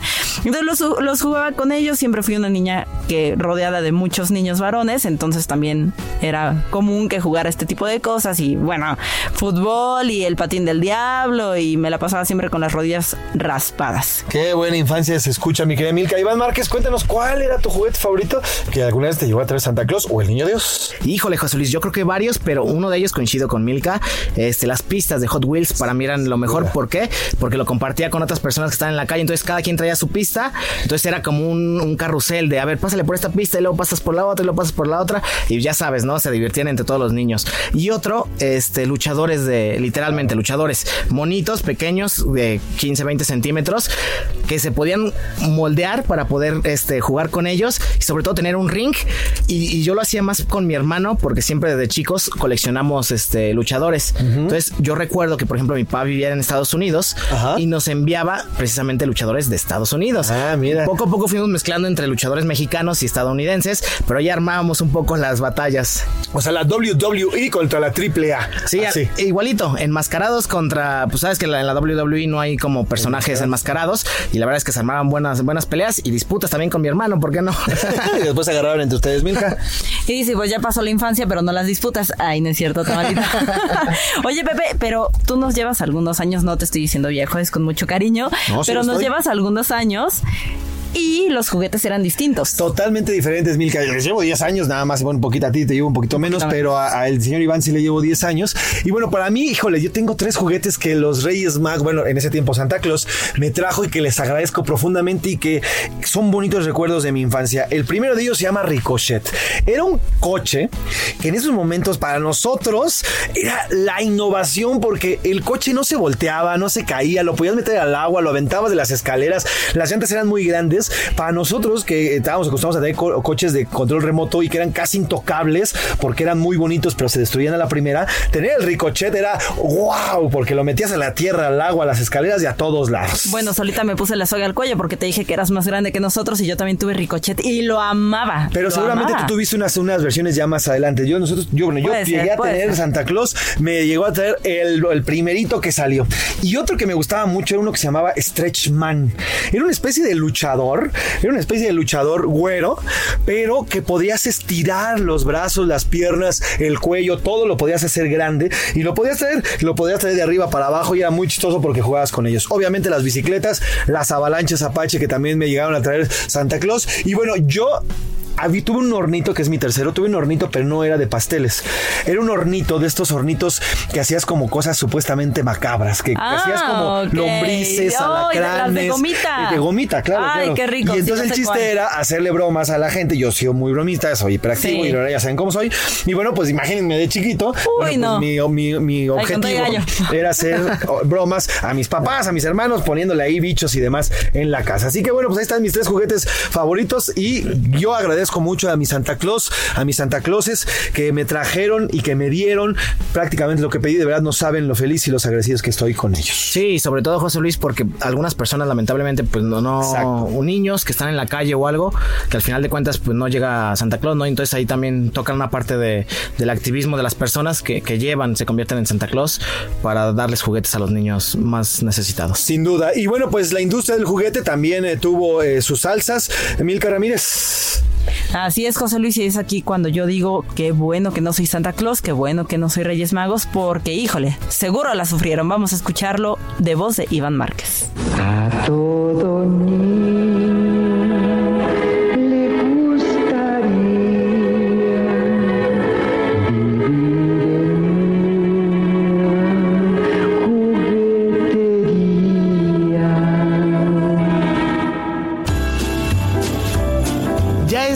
Navidad y los regalos no faltaron, a pesar de que los juguetes, el principal deseo de los menores, aumentaron hasta 30% debido a la inflación que se ubicó en casi 4.4%, aunque también los pequeños cambiaron los juguetes por aparatos electrónicos que superaron el mercado de lo tradicional.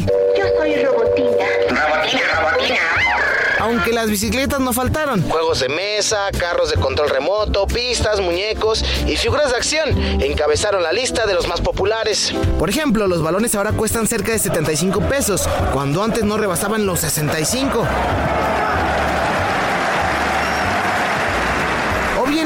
De películas que están cerca de 440 pesos. Pero Santa Claus también cambió las calles por las compras en línea. Los más adquiridos por Santa Claus fueron pistolas tipo Nerf, muñecas coleccionables, típicos juegos de mesa, carros de control remoto, casitas de muñecas, crayolas y control de luces. Incluso para esta temporada, algunas marcas dieron a conocer una disminución de ventas y presupuestos ajustados por parte de los consumidores. Por ello, recortaron alrededor de 1.700 empleos después de reducir sus ganancias.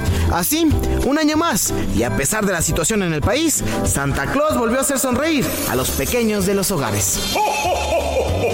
Para la una con Salvador García Soto, Iván Márquez.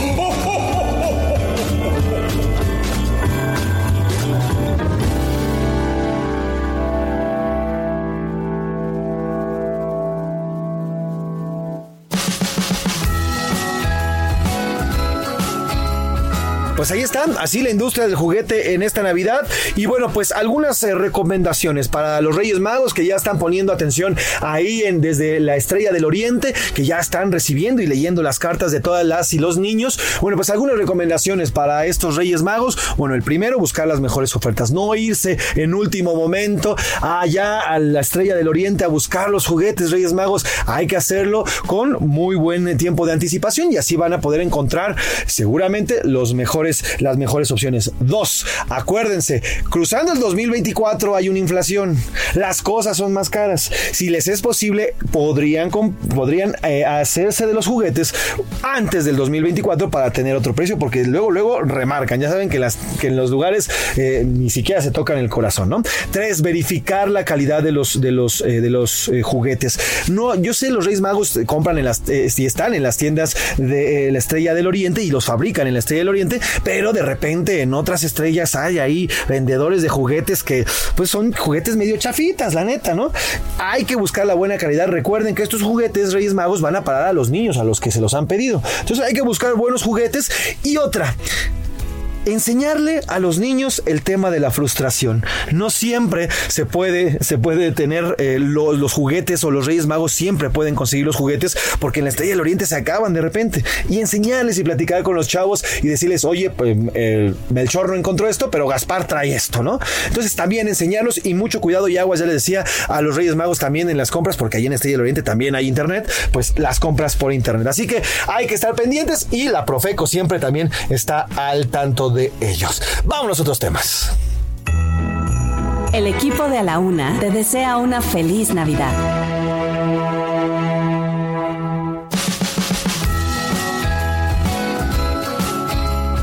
Iván Márquez, cuéntanos cómo te sientes el día de hoy. Ayer supe que eh, te echaste un par de tequilitas, muy bien, muy sano, pero ¿cómo te sientes el día de hoy? Híjole, José Luis, no, no tanto. La verdad es que nomás me tomé uno o dos vasitos. La verdad es que el ponche de Milka me ganó y nomás le puse un piquetito por ahí. Pero la verdad es que con el ponche tuve la verdad. O sea, la verdad no quise meterle más menjurjes. Aparte, pues no. No, no, no te gustan. Oye, Milka Ramírez, también me contaron que la champaña y el vino estuvo buena en Navidad, ¿eh? Híjole, ya, ya me exhibiste. No, no te digo. Ya nos exhibiste, No, ya nos exhibiste, Pepe. Pues sí, mira, la verdad es que somos más como de mm, eh, juguitos de manzana. En mi familia casi no toman. Bueno, en realidad no toman. Yo sí me eché un vinito por ahí. La verdad es que lo disfruto mucho y estuvo bueno, estuvo bueno. Pero apliqué la de los viejitos, la de vinito, agua, vinito, Ah, agua, para que no me dé la recomendación. Es una gran recomendación la que nos las acaba de poner en la mesa Milka Ramírez. A ver, primero la recomendación principal es no embriagarse. A ver, el Por exceso, favor. el exceso, el, el- el tomar un exceso de alcohol es un, es un desequilibrio corporal intenso y muy importante, pero no solamente se deshidrata, además daña el hígado, daña el, sistema digestivo, daña también el sistema nervioso, en fin, el alcohol y las borracheras traen consecuencias fuertes, pero también forman parte de nuestro festejo y quien guste de ponerse unas buenas guarapetas, pues seguramente el día de hoy amaneció pues como sushi, crudo, como sushi de tienda, crudísimo. Y bueno, pues eh, para ello hay diferentes, eh, diferentes formas de arreglarse y los mexicanos tenemos muchas formas de curar esta cruda, Milka. Pues la principal, como dices, es no tomar en exceso, pero si no, por favor, hidrátense bien, de verdad, que es muy importante estar muy bien hidratados, estar muy bien alimentados antes de beber.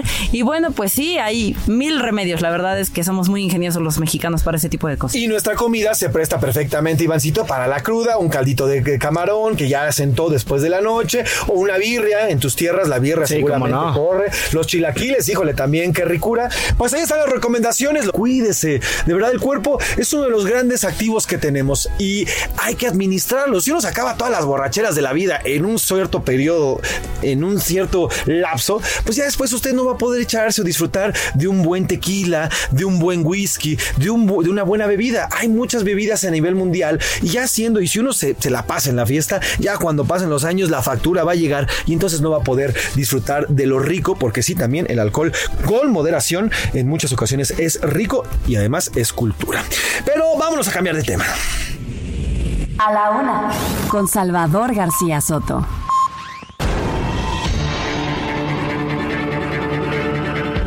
El pasado domingo 15 de diciembre, aquí se lo informamos puntualmente y tuvimos varias eh, charlas al respecto. Arrancaron ya por fin los viajes del tren Maya, pero solamente en el tramo de Campeche a Cancún. Esto fue parte del inicio de estos tramos del tren Maya que prometen será inaugurado completamente este 2024. Platicamos con el director eh, del tren Maya, justamente arrancando ya este, los, los primeros viajes de esta obra eh, del presidente López Obrador.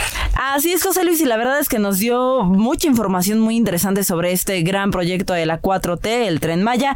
¿Qué te parece si vamos a escuchar lo que nos dijo el general de brigada intendente diplomado del Estado Mayor Presidencial, David Lozano Águila? A la Una. Con Salvador García Soto. ¿Cómo está, general? Buenas tardes. Muy buenas tardes, me da mucho gusto saludarte y estar aquí en este espacio informativo. ¿Qué decir de ya los primeros viajes que hizo por fin el Tren Maya? ¿Cómo ha vivido estos primeros dos viajes, bueno, estos primeros dos días ya de viajes de este, este gran tren? Pues fíjate, hoy fue ya el tercer día de operación, Correcto. muy intenso, yo lo definiría como algo muy intenso, intenso desde el punto de vista de nosotros como operadores y administradores, pero además también intenso para los turistas. Creemos y estamos convencidos de que hay muchas cosas que mejorar todavía, pero de entrada nos entusiasma mucho la idea de que el público está respondiendo extraordinariamente. Sin duda, general, ha habido algunas críticas, por así decirlo, con el tema de los alimentos y los costos. ¿Va a haber un cambio o se van a mantener con estos costos dentro del tren? Fíjate que es un tema que qué bueno que lo pregunta. Este Tren Maya no no está desarrollando ese servicio de manera interna. Es un servicio que hubo un concurso y ganó una empresa. Esa empresa no está dando el servicio que nosotros esperábamos. Ya pusimos este, las reglas sobre la mesa y creo que inmediatamente se están tomando acciones para poder encontrar una mejor opción si es que ellos no mejoran esa situación. Yo espero estar resolviendo esta situación en no más de 48, 72 horas. Vámonos, de plano general, o sea, en 48 horas resuelve no, el tema de los precios. Yo, yo tengo que solucionarlo, tenemos que solucionarlo. La Secretaría de la Defensa Nacional está comprometida en dar un gran servicio y no podemos aceptar que una empresa que hayamos contratado no esté a la altura de las expectativas. Oiga, general, ya nos está acabando el tiempo. Si usted tiene chance, le parece y platicamos en la semana para que nos dé más, más detalles de cómo va avanzando y ahí nos organizamos, ¿le parece? Claro, muchísimas gracias por darnos la oportunidad. No, Te mando un fuerte abrazo y espero tener la oportunidad pronto. Ojalá Pronto que sí. estar platicando contigo y darte buenas noticias. A la una, con Salvador García Soto. Pues así están. Mire, eh, aquella vez el, el general nos prometió que iban a ver lo de los precios. Al final sí lo arreglaron. Mm, Duró un poquito más de 48 horas que era lo que nos había prometido el general, pero al final sí fue arreglado el tema de los precios. Ivancito, nos vamos, nos vamos a pausa. ¿Y qué vamos a escuchar, Iván? Que mejor que con Cruda de Alex Sawyer, si les parece conocido, es el novio de Dana Paola. Nos cantan esta canción sobre la cruda, la alcohólica y la moral, y también tras una ruptura amorosa. Largos los días y las noches porque ya no Ya no sé el tiempo ni el espacio en que vivo. Y si te digo la verdad, ah, la monotonía de perderte es demasiado infierno. No me juzguen si otra vez en casa me quedo. Hoy no me puedo levantar. La cruz que me dio todo eso. La cruz que me dio tu boca es una resaca, esas que no pasan ligeras. Porque tu amor me lo bebí como tequila, siete shots en fila, así como si nada. Porque tu amor me lo tomé como cerveza, una noche de esas, que el dolor de cabeza no ayuda. Ay, dime cómo hacer con esta cruda. Pa' arriba, pa' abajo, pa' el centro y pa' adentro. Buscando tus labios y no los encuentro. Yo sé que al final todo es malo en exceso, pero no te puedo olvidar, te confieso. Que me acuerdo de lo que fui antes de conocerte a ti. Recordarme hace tanto daño, niña, como tú. No le cambies. Estás en A la Una con Salvador García Soto. Información útil y análisis puntual. En un momento regresamos.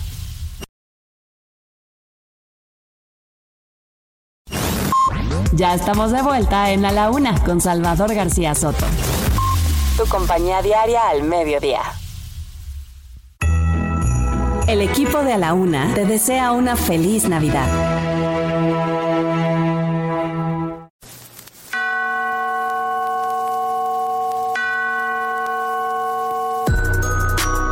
Estimadas y estimados radioescuchas de Radio Heraldo, eh, soy Javier Oliva Posada para desearles un apacible fin de año y un saludable y exitoso eh, 2024 en donde podamos eh, realizar nuestras aspiraciones así como la de nuestros seres eh, queridos. Nos seguimos escuchando. Hasta la próxima. Gracias.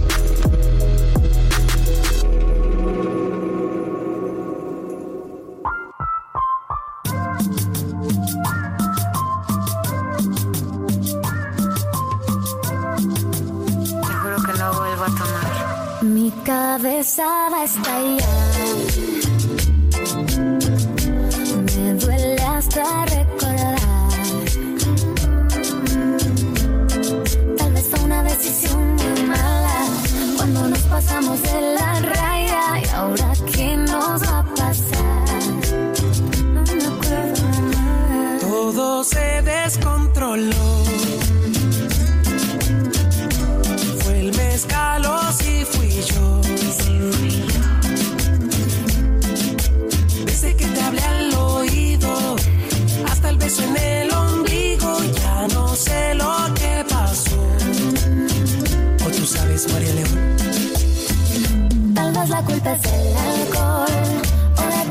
tanto tiempo sin amor.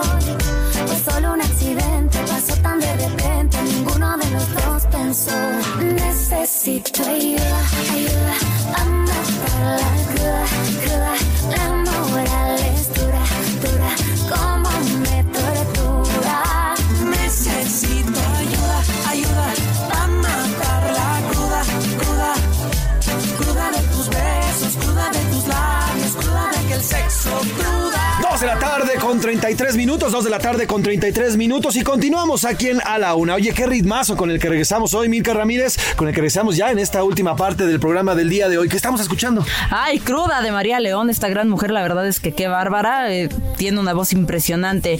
Y como lo decíamos hace un momento, el alcohol es un mal consejero. Esta canción de, de María León nos habla sobre esos errores que cometemos cuando llevamos mucho tiempo sin amor y un día salimos de fiesta. Ahí está, pues trépale, mi Luis. Esto es cruda de María León. Ni una llamada perdida en mi celular. Yo dudando si te debería marcar.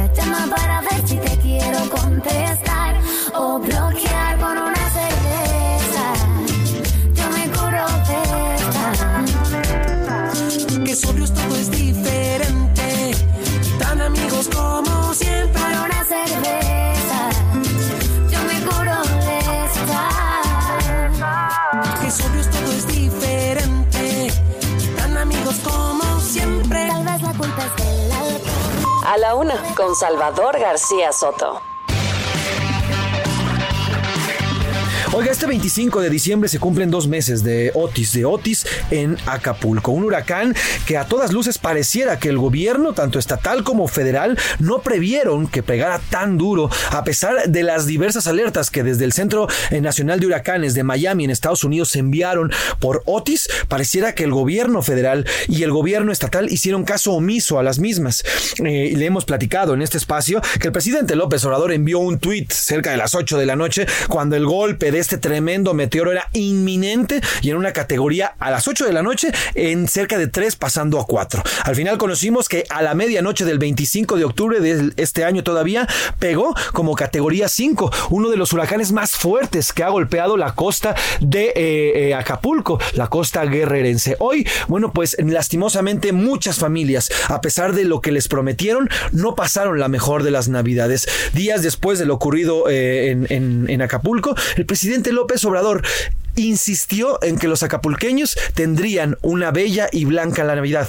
Lo cierto es que tuvieron una trágica y triste Navidad. Iván Márquez nos cuenta de cómo pasaron la Navidad los acapulqueños a dos meses de Otis. A diferencia de años pasados, uno de los 12 destinos turísticos más importantes del país, como es Acapulco Guerrero, pasará una Navidad desolada, pero con la esperanza de que todo aquello que se perdió tras el paso de Otis se recuperará.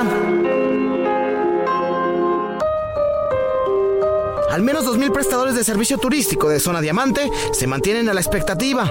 Hay negocios de este rubro que están desolados y a plena marcha de recuperación. En dicha zona, al menos 40 restaurantes tienen daños y no pueden reaperturar por la temporada. Cabañas, hamacas, camastros y más se perdieron. Para Zona Dorada será típica, aunque comerciantes confían en la llegada de turistas a playas del municipio. Prevén además 500 habitaciones disponibles frente a las 19.000 registradas en 2022. El líder empresarial de la Asociación de Hoteles y Empresas Turísticas de Acapulco, Alejandro Domínguez, proyectó que aún con limitaciones de su servicio, las hospederías podrían alcanzar hasta un 70% de ocupación en cuartos que están operando. Aunque también, el primer fin de semana oficial de vacaciones apenas reportaron 25 puntos de actividad, pero fue de trabajadores que llegaron para la reconstrucción de Acapulco. Pero no solo eso, sigue la incertidumbre financiera, ya que representantes de sectores como el náutico, hotelero, restauranteros y de la industria de construcción alertaron sobre una crisis de desempleo para marzo de 2024. En noviembre se perdieron 5.000 empleos, aunque puede ascender a 35.000. Así, Acapulco, que vivirá una Navidad diferente. Para la una con Salvador García Soto, Iván Márquez.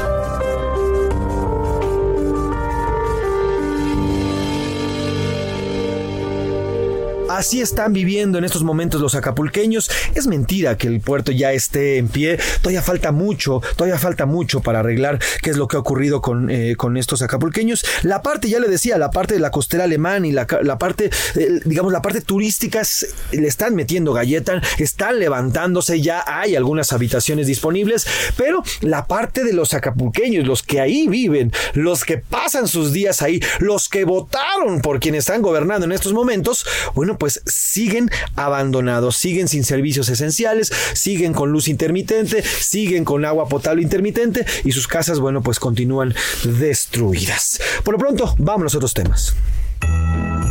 El equipo de A la Una te desea una feliz Navidad.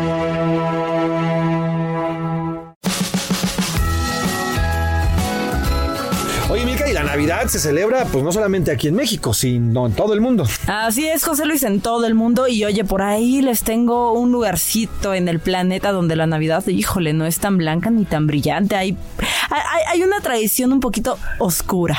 ¿Ah, sí? Así es, José Una Luis. tradición oscura, oye, porque además nuestro mundo, Iván Márquez, pues es diverso, al igual que nuestro país, pero las culturas no es lo mismo cómo celebramos nosotros como país eh, la Navidad que cómo lo celebran, por ejemplo, en el sur de Europa o en el norte de Asia. Oriente, sí, O en el claro. Oriente.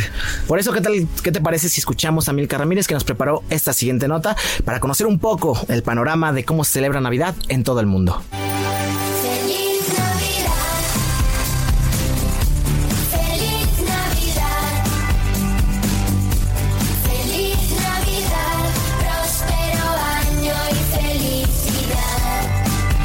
La Navidad es época de compartir con la familia, de buenos deseos, de agradecer y de recordar el origen de esta festividad, el nacimiento de Jesús. Sin embargo, no se celebra igual en todo el mundo.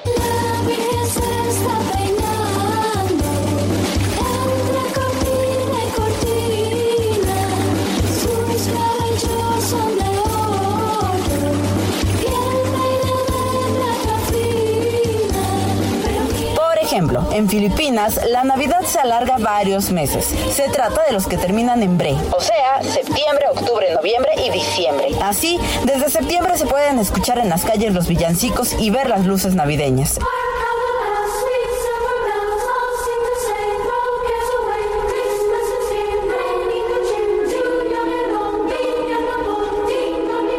Centro de Europa hay una tradición navideña muy oscura. Krampus, un ser demoníaco con cuernos de cabra y grandes cuernos, sale a las calles a buscar a los niños que se portaron mal durante el año.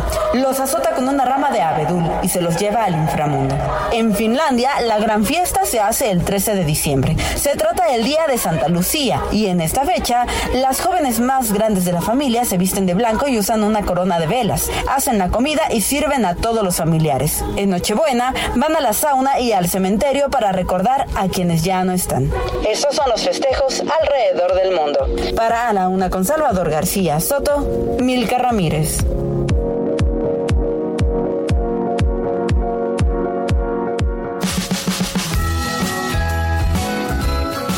Oye, qué, qué interesante, Milka Ramírez, estas celebraciones que nos estás planteando. Qué raro también esto. Oye, qué tenebroso eso de Krampus. ¿Qué, qué, qué, qué- onda con eso? Ay, ya sé, pues pobres niños, porque pasan una Navidad con miedo, pero pues ni modo. Es como nuestro equivalente al señor del costal, pero navideño. Pero navideño. Navideño como y el, como el sí, como el, el- el viejo robachicos. Ándale, justo, justo, Bueno, pues sin duda. exactamente. Oye, pero no todo, Milka, pues no todo fue celebración. Hay partes en el mundo que ya llevan eh, mucho tiempo bajo conflicto, mucho tiempo bal- bajo las balas por conflictos, híjole, antaños, conflictos antiquísimos en las dos partes, pero que pareciera que es simplemente el no querer negociar y el estar uno sobre encima de otro, Milka. Así es, José Luis, pues la guerra llegó a arrasar con la Navidad, con las risas, con la alegría y miles de personas están pasando, pasaron esta fecha pues sumidos en una guerra. Sin duda, nos referimos a Ucrania con la invasión de Rusia y también la franja de Gaza, esta guerra que comenzó y que Israel ha sido inclemente en contra de los palestinos, civiles palestinos que han asesinado. Iván, Iván Márquez nos presenta cómo se vivió la Navidad entre guerras. Ni en la franja de Gaza ni en Ucrania tienen nada que festejar en Navidad. Y es que la invasión rusa a Ucrania comenzó el 24 de febrero de 2022, es decir, que sería su segunda Navidad para los pobladores. Un año más, la gente está agotada, cansada de vivir con temor, aunque con la esperanza encendida de que podrían regresar a la normalidad y volver a celebrar una Nochebuena. En 2022 hubo bombardeos, según relatan habitantes. Ahora, la situación es un poco diferente, aunque persiste el temor. En Rusia, la Navidad sigue siendo una fiesta puramente religiosa. Mientras tanto, la guerra en Gaza apagó las luces navideñas en Belén. Y es que la ciudad palestina renunció a las celebraciones por el conflicto que ha dejado más de 20.000 muertos. El tradicional desfile de bandas de música acompañando al patriarca latino de Jerusalén hasta Belén quedará apagado, pues sin instrumentos ni color. Las calles en Gaza lucen destruidas, prácticamente en el abandono, sin un toque de color navideño. Estas celebraciones han pasado a segundo término ante los recientes ataques que no terminan. Y es que ambas partes siguen negociando y lejos de arreglar el problema, hay más agresiones. Para la una con Salvador García Soto, Iván Márquez.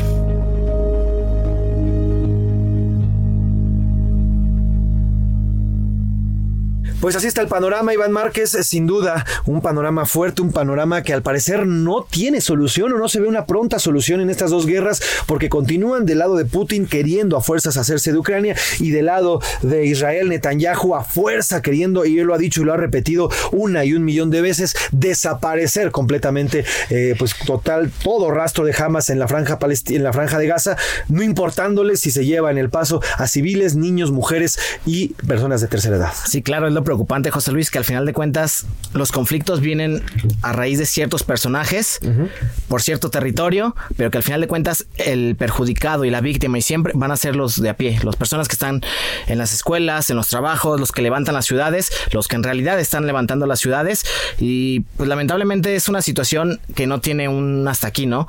A pesar de que la ONU, de que países se han pronunciado al respecto del tema, no hay una solución. Al final las partes de guerra implican dos personas, bueno, dos partes, pero si no se llega a un consenso, si no se llega a un acuerdo, nunca va a haber una solución y los más afectados van a ser los civiles. que al final de cuentas son los que están muriendo, además de los soldados que, que elige cada, cada, cada, tropa, pero al final de cuentas los más, los más, este, las víctimas son los ciudadanos, niños, mujeres, sin importar la condición, sin importar la edad, chicos, grandes, mujeres, hombres, de todo, y que al final de cuentas la guerra lleva más guerra, la violencia genera más violencia, y es lo que está pasando no solamente en estos países, sino en todo el mundo, y que al final de cuentas es una sin solución, que al final de cuentas va a generar nada más más conflicto, más violencia y más muertes. Sin duda, pues así se vio la Navidad. Vamos a cambiar de tema.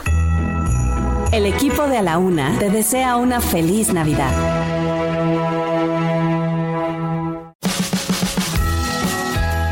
Dejamos un poco los temas fuertes, los temas hard, Milka y, e Iván, y vamos a entrarle a algo que le gusta mucho a Ivancito, que es el Ay, deporte. no. Y por lo pronto vamos a escuchar a nada más y nada menos que el señor Oscar Motaldrete, que nos trae esta información del Super Bowl, la NFL y mucha más información deportiva que se viene para el próximo año.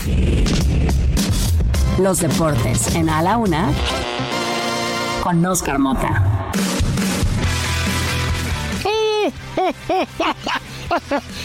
Per- Perdón, querido José Luis Sánchez Macías, mi querido Mafren, ya me andaba yo queriendo Santa Claus. Bueno, la panza ya la tengo, la realidad. Pero bueno, aquí nos emocionamos porque hoy es un gran día para desearles feliz Navidad a todas y a todos los amigos que nos escuchan en la Una con Salvador García Soto. Un gran día para ganar, un gran día para festejar en compañía de los seres queridos. Eh, me imagino que están ahorita tranquilos, relajados, curándola probablemente. Así que relajados, tranquilícense y obviamente disfruten lo que tienen alrededor y obviamente con, con un gran mensaje también para los que ya no están. Me imagino y quiero yo pensar que en sus arbolitos me dejaron guardado algún regalo, ¿eh? Así que estaré pasando a cada una de sus casas auditivamente gracias a lo que hace este programa para que yo y todo este fantástico equipo llegue con ustedes. Ahora sí, querido Maurín, entrando en materia, como bien platicas, por supuesto, hay deporte en estos días. Pero además uno de los mejores, la NFL, cuyos resultados que de todo el fin de semana los pueden revisar en arroba mota-sports en Twitter o en motasports 1 en Instagram. Ahí los estamos platicando en vivo para que ustedes revisen lo que ya sucedió el día de hoy, 25 de diciembre. Va a ser un partidazo generalmente. Ojo, podría ser el próximo Super Bowl. No lo sabemos. Se enfrentan ni más ni menos que los San Francisco 49ers en contra del equipo de los Cuervos de Baltimore. Brock Purdy, favorito para ganar el MVP con esta historia fantástica de ser el último jugador que tomaron del draft, que le llaman el Mr. Irrelevant, y ahora es favorito para ser el mejor de la liga. Pero además, San Francisco con este equipo temible, con Christian McCaffrey, con Divo Samuel, por supuesto con Freddie Warner, con Chase Young, con Nick Bosa. Vaya de por supuesto, de estrellas que tiene. Y del otro lado, Lamar Jackson, que ahí se mantiene. Y Lamar Jackson ya fue MVP hace algunas temporadas y ahora con el mejor récord de la conferencia americana. Sin lugar a dudas, será un verdadero partido espectacular por ahí de las 7 de la noche. Y reitero, conéctense a Twitter, a, Instagram Motorsports 1 para estarlo platicando. Por lo pronto, también quiero compartirles en este 25 de diciembre muy especial algunas de las historias que les hemos narrado a lo largo del año aquí en A la Una con Salvador García Soto y que genuinamente vale la pena recordar. Vamos con ellas. Las futbolistas de la Liga Femenil en México enfrentaron otro partido que, de acuerdo a las estadísticas, no han podido ganar. El monstruo del acoso y la violencia contra la mujer devora la sociedad mexicana y el fútbol no es la excepción. Hace un par de meses, la futbolista Scarlett Camberos se vio obligada a dejar el país debido al acoso digital que sufrió por parte de un sujeto identificado como José Andrés N. Habla Edurne Fernández, conductora del programa Bolita, por favor. Si no toman acciones, si normalizamos esta situación y si dejamos que de tanta calidad y que están aportando tanto se tengan que ir porque le ponen 36 horas de no acercarse al pelafustán este, la verdad es que es terrible. Y la federación, horroroso. Tiraron todo el trabajo que han hecho en 6-7. La denuncia de Camberos no fue aislada. Las también futbolistas Selene Valera, Jana Gutiérrez, habían colocado antecedentes de acoso también en contra de José Andrés N. Asimismo, Selene Cortés del Pachuca apuntó a un usuario de redes sociales con la cuenta Ángel Puente E01, quien realizó publicaciones de índole sexual. Habla Katy Martínez, futbolista del América.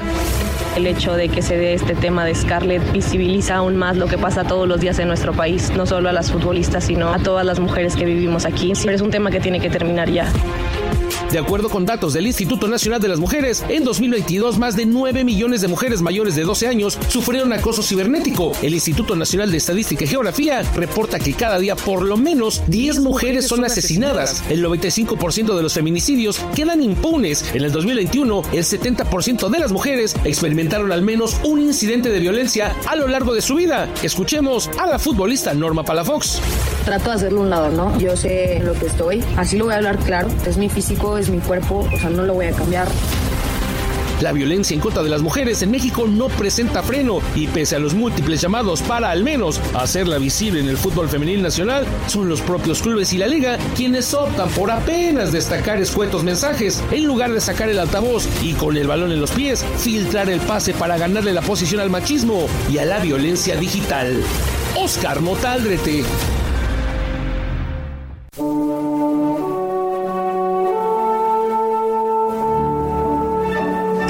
Más practicado en el mundo, es también uno de los más leídos en el planeta. La pelota ha funcionado como fuente de inspiración para las plumas más representativas que rematan a gol con cada punto y aparte te presentamos cinco frases de autores y el fútbol.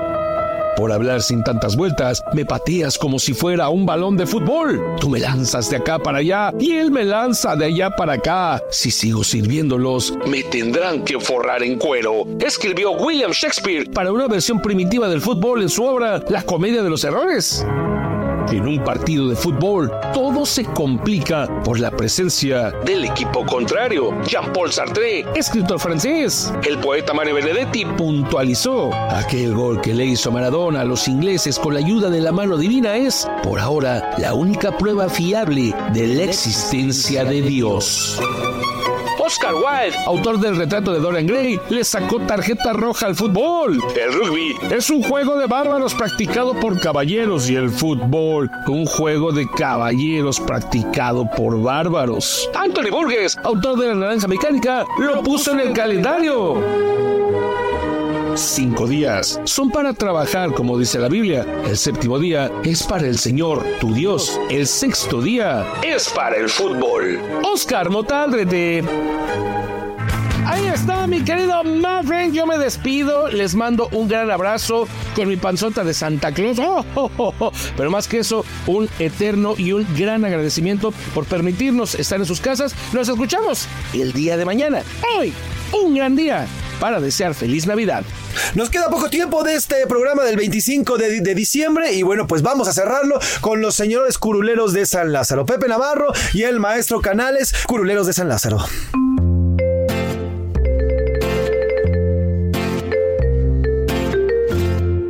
Despierta,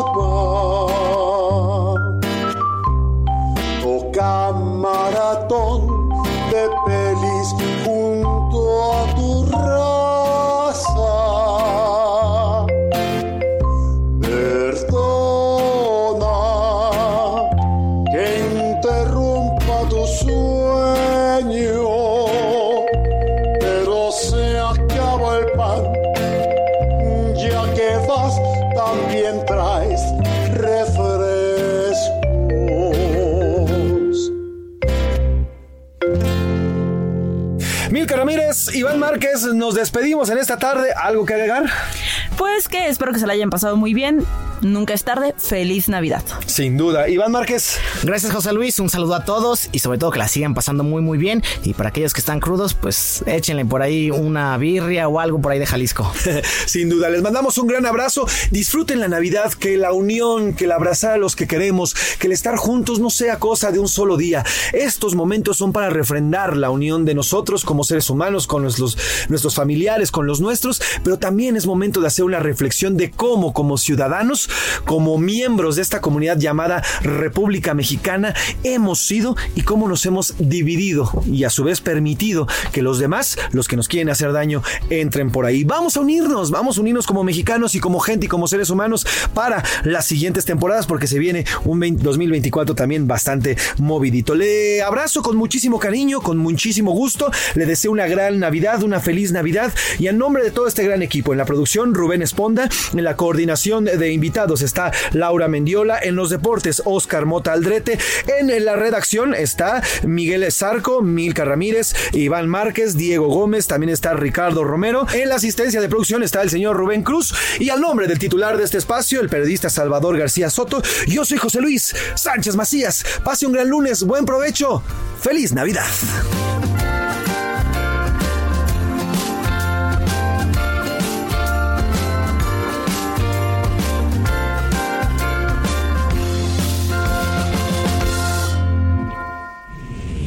Por hoy termina A la Una con Salvador García Soto. El espacio que te escucha, acompaña e informa. A la Una con Salvador García Soto.